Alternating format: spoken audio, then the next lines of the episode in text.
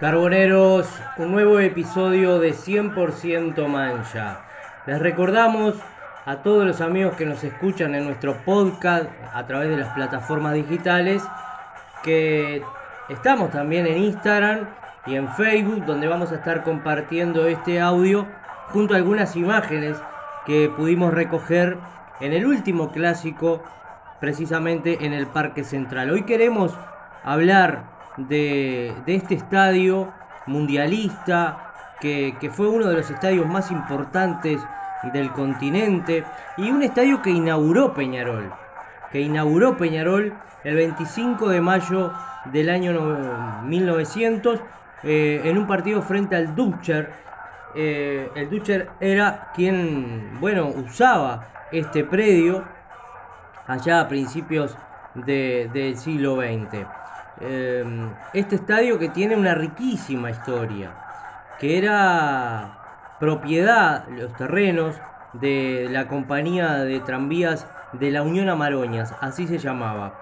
El gerente de la empresa, la Sociedad Comercial de Montevideo, era Juan Cat y era un hombre muy allegado a Nacional y por allí van surgiendo los vínculos que terminarían recién en el año 1911 usando el predio en exclusividad nacional y en el año 37 el Club Nacional de Fútbol termina comprando los terrenos de la vieja quinta de la Paraguaya. En este lugar fue proclamado José Artigas como jefe de los orientales. Decíamos, un estadio con una riquísima historia donde no solo sucedieron hechos vinculados al fútbol, también allí se produjo, por ejemplo, el duelo entre Valle y Beltrán, pero fue el estadio eh, donde comenzó el Mundial, el primer Mundial en 1930. Pero vamos a ir por orden, vamos a ir repasando lentamente algunos hechos que son muy significativos. el clásico del otro día fue muy importante desde el punto de vista histórico. Primer clásico en el Parque Central desde eh, la era profesional, digamos. Fue el primer clásico. Entonces tiene un, un, peso simbólico muy importante el clásico del otro día, pero nos parece importante repasar, porque allí se han jugado con el del otro día ya 69 clásicos. Peñarol tiene 21 triunfos, 16 empates. Un estadio donde obviamente el equipo local tiene ventaja en las estadísticas. Es lógico que la tenga, es lógico. Conoce su estadio, conoce su cancha. Entonces a, lo largo de la historia es lógico que eh, Nacional tenga allí en esa estadística una ventaja con respecto a, Peñarol. Eh, pero es importante decir que en este estadio, donde se jugó el Mundial, em, donde debutó Brasil y Argentina, fíjense qué dato, en los mundiales, Debutó Brasil y Argentina en este estadio. Eh, Uruguay nunca perdió jugando la selección uruguaya en este estadio. Fue campeón sudamericano en el 23 y en el 24. Y, bueno, tiene, como decimos, una rica historia en el fútbol uruguayo hasta la inauguración del Estadio Centenario. Allí ya queda un poco de lado. Em, es importante comentarles que mm, en el año 41 eh, eh, el estadio Parque, Gran Parque Central sufre un gran incendio, un gran incendio de, toda la estructura de las gradas. Y eso genera eh, que, bueno, a través de socios y allegados a Nacional, se decida una gran reforma que termina de inaugurarse en 1944, donde se cambia la orientación de la cancha, se construye las gradas de hormigón y básicamente es el estadio que hoy conocemos eh, en lo básico, ¿verdad? Porque ha venido sufriendo transformaciones en los últimos años. Pero la estructura que, digamos, da forma al estadio es del año 1944 cuando se eliminan las canchas. Habían dos canchas en ese predio del Parque Central y en el año 44, bueno, se elimina una de las canchas, se le cambia la orientación y es básicamente lo que hoy conocemos. Tenemos que decirles que en el Gran Parque Central, el 15 de julio de 1900, se jugó el primer clásico, obviamente con victoria de Peñarol. 2 a 0 ganó Peñarol aquella jornada, goles de Aniceto Camacho, que era un gran delantero aurinegro. Eh, esta victoria de Peñarol 2 a 0 eh, fue un gran logro para Nacional, que era un equipo eh, incipiente contra un equipo como el de Peñarol con mucha experiencia. O sea, perder 2 a 0 fue algo positivo para, para los valerudos, como se los conocía en aquellos años al equipo de Nacional. El primer clásico oficial, el primer clásico oficial también se da en, en, el, en el estadio Gran Parque Central el 28 de julio de 1901.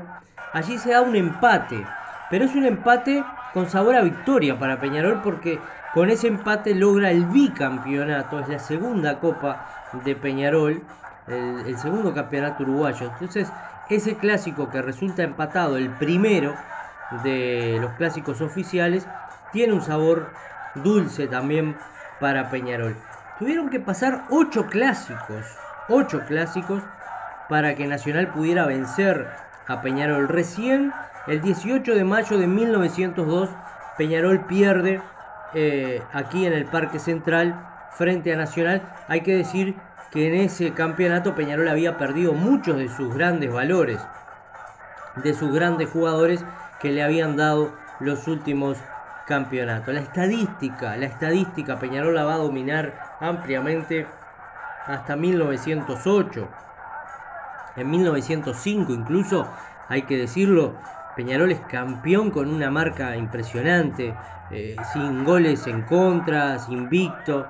En 1905 se da esto y también se produce eh, bueno, el campeonato en el Parque Central. Es decir, que Peñarol a lo largo de su historia ha tenido eh, grandes satisfacciones en este estadio, que reitero, en su momento, en su época, fue el estadio más importante de nuestro país uno de los más importantes y más antiguos de, América y indudablemente era un estadio que, que, si bien era propiedad o lo usaba en exclusividad nacional, em, también Peñarol supo tener grandes logros que ni cerca, ni cerca Nacional llegó a obtener en estadios de Peñarol como en las Acacias o de los Positos.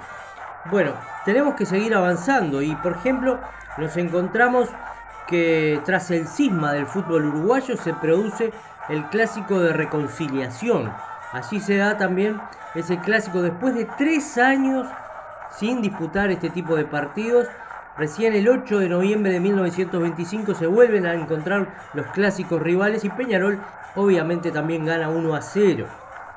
En aquella jornada un gol de Pascual Ruota que era un zaguero de, de Peñarol. Mm, seguimos avanzando en la historia y encontramos, por ejemplo, que mm, ya para 1930, para 1930 se inaugura el, campeonato, el Estadio Centenario y, y, el primer clásico en el Estadio Centenario, el 28 de septiembre de 1930, por la segunda rueda del campeonato del 29, también Peñarol gana 1 a 0. Es decir, que el primer clásico en el Estadio Centenario también es victoria de Peñarol. El primer clásico de la era profesional que se da en el Estadio Centenario, ya ahí nos vamos al año 32, también Peñarol lo gana 2 a 0.